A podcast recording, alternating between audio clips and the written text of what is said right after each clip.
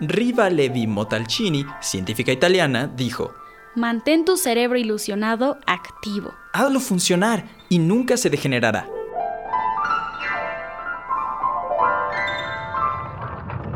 Descubrimientos. Disolviendo mitos. Revelando realidades. Descubrimientos. Descubrimientos.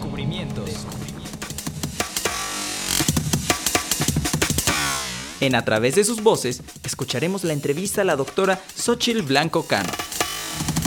En A Pescar Ciencia, nuestro amigo Mateo Bonilla nos hablará sobre un nuevo descubrimiento que encontró en las redes sociales.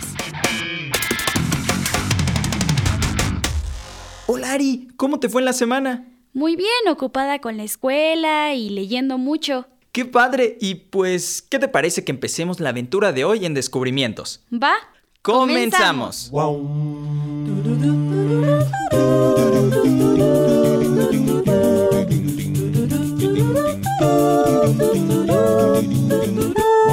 A través de sus voces.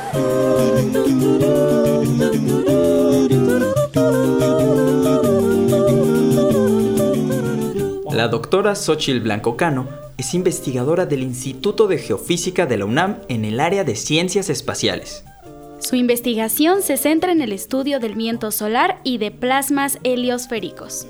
La doctora Xochil Blanco es investigadora titular C en el Instituto de Geofísica de la UNAM. Muchas gracias por acompañarnos, doctora. Gracias a ustedes por invitarme. Bueno, y en primer lugar me gustaría saber cómo, cómo descubrió el gusto por las matemáticas. Bueno, desde muy niña me gustaron las matemáticas. Tenía yo también una clase de ciencias naturales que me gustaba, en donde nos mostraban diferentes experimentos de física e inicialmente estaba yo más pensando en que iba a estudiar matemáticas, pero al final me gustó también mucho lo de la astronomía y por eso es que estudié eh, física en vez de solamente matemáticas.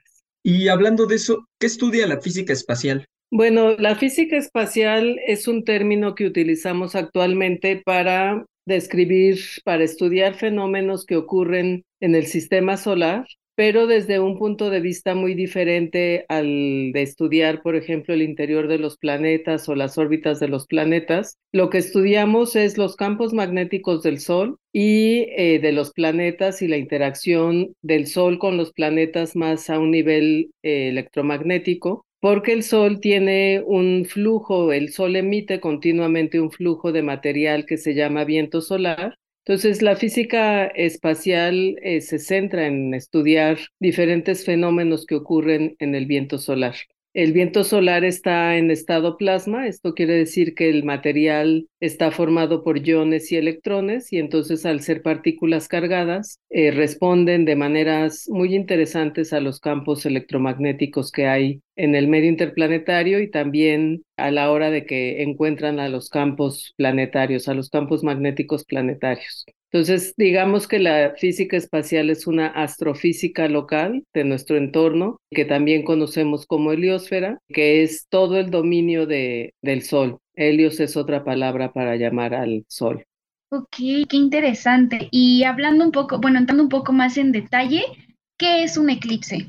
Bueno, un eclipse es un fenómeno que podemos observar desde tierra en el cielo. Es básicamente una configuración, un eclipse, eh, hay dos tipos de eclipse, uno es el eclipse, bueno, hay varios tipos de eclipse, pero bueno, uno tiene que ver con la situación en la que la luna está en medio del sol y de la tierra, y dependiendo de, de la configuración y de dónde estemos observando el eclipse, vamos a observarlo como un eclipse total, que es cuando realmente todo el disco solar se tapa eh, por la presencia de la luna en medio del sol y de nuestro planeta. Eh, hay otros que son parciales, en donde no se alcanza a cubrir totalmente el disco solar. Y eh, también hay eclipses lunares, que ahí lo que ocurre es que la configuración es tal que la Tierra está entre el Sol y la Luna. los que vamos a tener próximamente en octubre de este año y en abril del 2024 son eclipses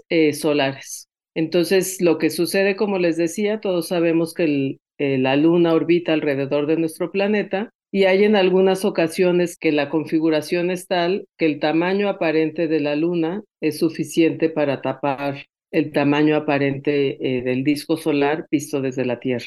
Suena interesante y algo complicado. Oye, y ya nos dijo que ese eclipse sucederá el 8 de abril y también en octubre, pero ¿por qué el eclipse será total en ciertas partes del país? Bueno, esto tiene que ver, eh, como les decía yo, lo que nosotros vemos desde la Tierra es el tamaño aparente del Sol y de la Luna. Dependiendo de a qué distancia estén, eh, los vamos a ver más grandes o más chicos. Y eh, entonces lo que ocurre es, ustedes saben que la Luna está girando alrededor de nuestro planeta, pero también tiene una cierta inclinación.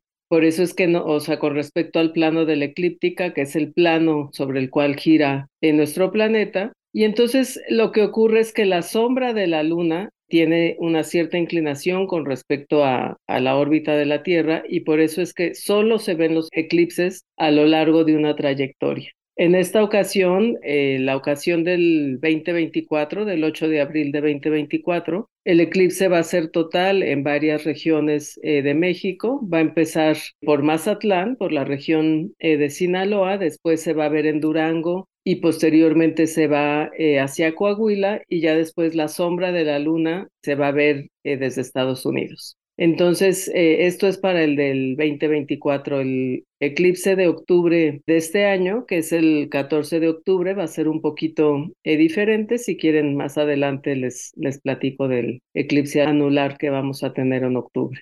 Ok, ni modo, creo que no nos tocará entonces a nosotros aquí en la Ciudad de México, ¿verdad? En la Ciudad de México se va a ver parcial, entonces ah, lo que va a suceder es que el disco del sol se va eh, a cubrir, es hasta en un 79%, pero mm, la luna no va a alcanzar a, cubrir todo el disco solar. Ok, y, y hablando de este eclipse llamado mexicano, ¿no? ¿Qué oportunidades ofrecerá a los científicos? Bueno, una de las oportunidades va a ser poder ver a la corona solar. La corona solar es la capa más externa del Sol, de hecho de ahí viene el viento solar. Y cuando hay un eclipse total, la corona se puede ver no quiero decir a simple vista porque sí nos tenemos que proteger eh, los ojos y ese es un mensaje muy importante que a mí me gustaría dar eh, al público, que si bien cuando hay un eclipse total la corona se puede ver, hay que protegerse los ojos. Por lo habitual nosotros lo que cuando uno sube la vista y ve en el cielo al sol, lo que estamos viendo es eh, la fotosfera, que es una capa más baja eh, que la corona, y cuando hay eclipses podemos observar a la corona, que es esta capa externa, que es como un aura alrededor del Sol y, y en especial ahora en 2024 va a ser muy interesante porque el Sol va a estar en su máximo de actividad. Se está estimando que el máximo de actividad eh, va a ser entre el 2024 y 2025. Hay inclusive algunos colegas eh, científicos que creen que ya estamos ahora en el máximo de actividad solar, entonces el eclipse nos va a permitir observar a la corona y también se van a hacer algunos otros experimentos de cómo se modifica, por ejemplo, la ionosfera terrestre cuando se modifica la radiación que recibe eh, esta ionosfera por ese momento de oscuridad que hay durante los eclipses.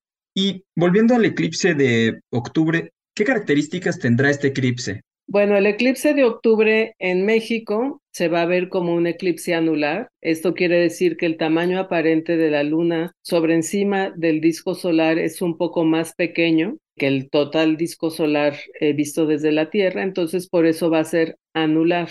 Entonces lo que vamos a ver es que se empieza a tapar el sol y cuando la luna está bien centrada encima del disco solar, visto desde la Tierra obviamente, eh, se va a ver como un anillo. Por eso se llama eclipse anular y el anillo este se le conoce como anillo de fuego. Y bueno, este eclipse se va a observar solamente en la península de Yucatán. Eh, viene con una eh, trayectoria que cubre Campeche y Quintana Roo y un poquito de Yucatán. Pero las zonas privilegiadas para ver el eclipse del 14 de octubre son Campeche y Quintana Roo. Para poderlo ver realmente como eh, anular. Y tiene una trayectoria que es un poquito diferente a la, a la del eh, de abril, porque este empieza en Estados Unidos y baja, o sea, viene desde California y baja por la República Mexicana y cubre eh, una franja en el centro, pero donde se va a ver realmente bien como anular es en Campeche y en Quintana Roo.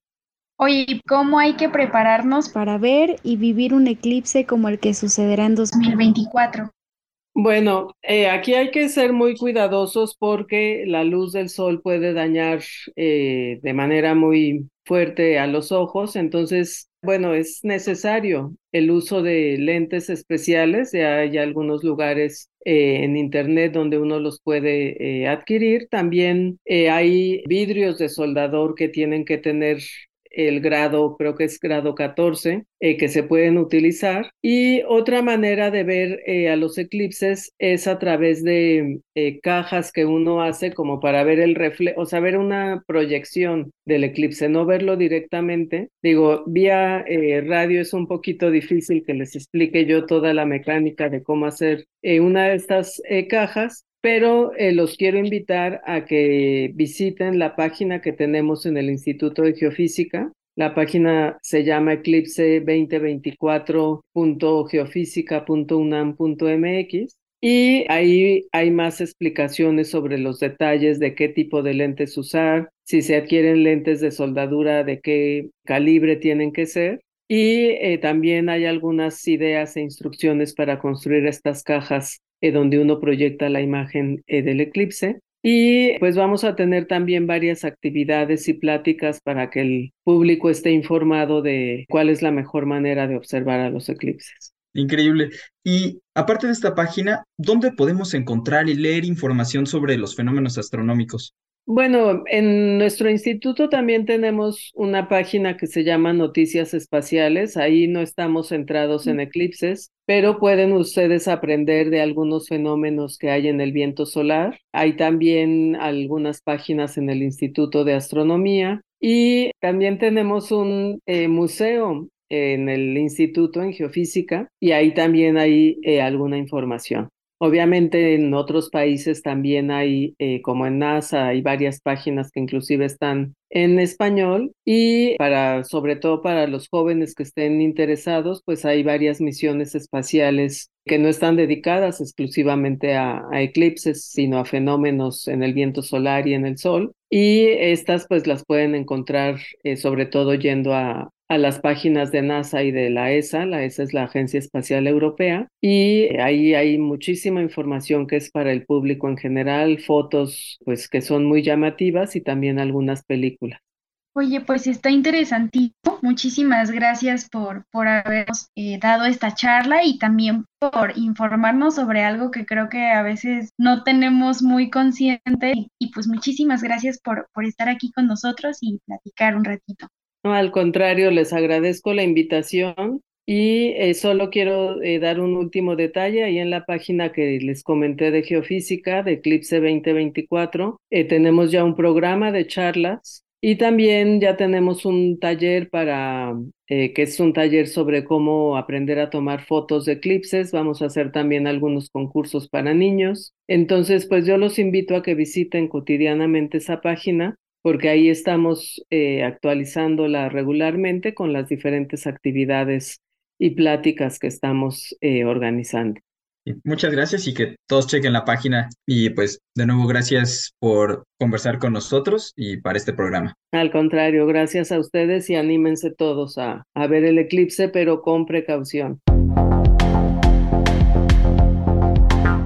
Es momento de escuchar qué pescó Mateo. Adelante. A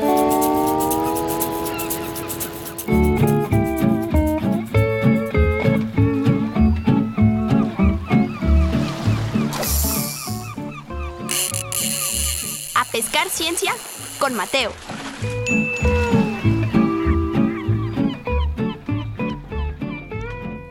Hola, esta vez les platicaré de un video llamado Así se apaga el cerebro ante la idea de nuestra propia muerte el cual está alojado en YouTube y dentro de la página El Confidencial. Pues según algunos neurocientíficos, nuestra mente es una máquina de hacer predicciones.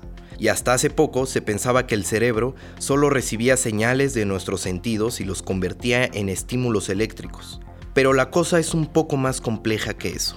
La idea de que el cerebro es una máquina de hacer predicciones se remonta a una teoría bastante antigua inventada por un matemático británico de 1702, llamado Thomas Bayes. Bayes creó una teoría de probabilidad que explica cómo vamos actualizando nuestras propias creencias a medida que recibimos más información. ¿Y cómo funciona?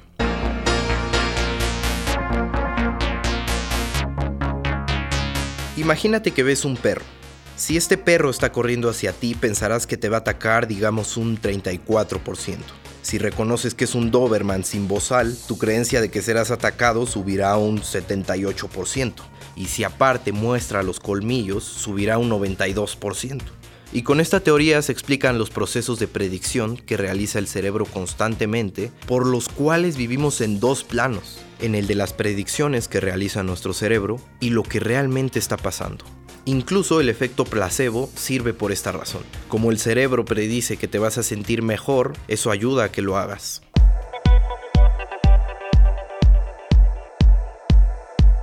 Pero hay algo que detiene este sistema predictivo, algo que nuestro cerebro evade claramente y que es capaz de apagar por completo nuestra capacidad de anticipar lo que va a pasar. Y eso es pensar en nuestra propia muerte neurocientíficos de la Universidad de Bar en Israel realizaron un estudio en el que monitorearon el sistema predictivo del cerebro cuando las personas se enfrentan a estímulos relacionados con la muerte. Para realizar este experimento, reunieron a un grupo de personas a las cuales se le mostró imágenes de personas y de ellos mismos acompañadas de algunas palabras.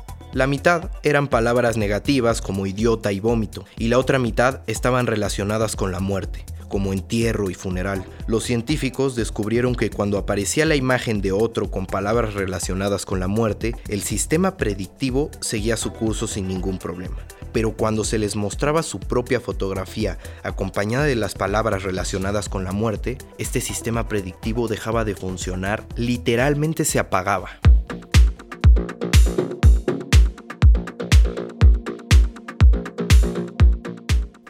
Pero Yair Dor Siderman, el neurocientífico que ha liderado este estudio, comenta que el cerebro sí es muy bueno prediciendo cosas, que muchos dicen que es lo único que hace, hacer predicciones y estimaciones de la realidad. Pero es que no solo hacemos estimaciones del mundo exterior, sino que también del interior. Lo que concebimos como nuestro ser es algo que estamos fabricando, algo que nuestro cerebro está haciendo y tiene una lógica evolutiva.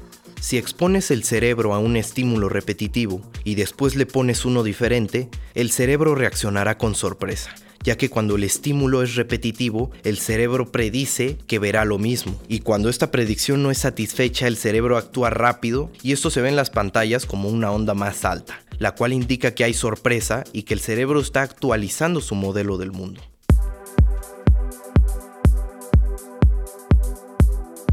Tenemos esta creencia de que la muerte está relacionada con los otros. Por eso cuando el cerebro se ve a sí mismo relacionado con la muerte, algo le dice que no es información correcta o que no es fiable. Y el neurocientífico Yair Dor Siderman finaliza diciendo, hoy en día la muerte es principalmente experimentada como un entretenimiento en películas, en videojuegos, incluso en las noticias en las que se ve de todo tipo de psicópatas que matan personas. En este sentido es un tipo de entretenimiento, y es triste decirlo, pero es como los medios lo han tratado. Quizás podemos hacer otras cosas, como por ejemplo algunos tipos específicos de meditación que hagan que la muerte sea un poco más real para nosotros. Pienso que es importante y que debemos hacerlo. Hasta aquí termina este video de la página El Confidencial que cuenta con varios videos con títulos como Así serán los próximos 10 años de la inteligencia artificial o La nueva genética hará dioses a unos pocos y nos devolverá a todos a la Edad Media. Gracias por quedarse a escuchar hasta el final. Hasta la próxima.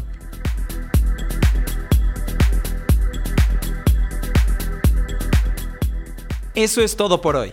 Nos escuchamos en la siguiente emisión, el mismo día y a la misma hora. Si se perdieron la emisión en la radio, también pueden encontrar nuestro podcast Descubrimientos en Elliot Medio Radio, Anchor FM, Spotify, Apple Podcast, Google Podcast, Amazon Music, iHeartRadio y Radio Public. Hasta, los próximos descubrimientos. Esto fue Descubrimientos. Revista semanal de ciencia. Para jóvenes. Participamos en este programa. Jesús González, Emma Bautista, Jocelyn Vega, José Luis Solano, Luis Luna, Fortino Longines, Alejandro Ramírez, Ana Lilia Villarreal, Oscar Solís, Alma Lilia Martínez, Didier Longines, Ariadna Caero, Mateo Bonilla. Aline Sánchez.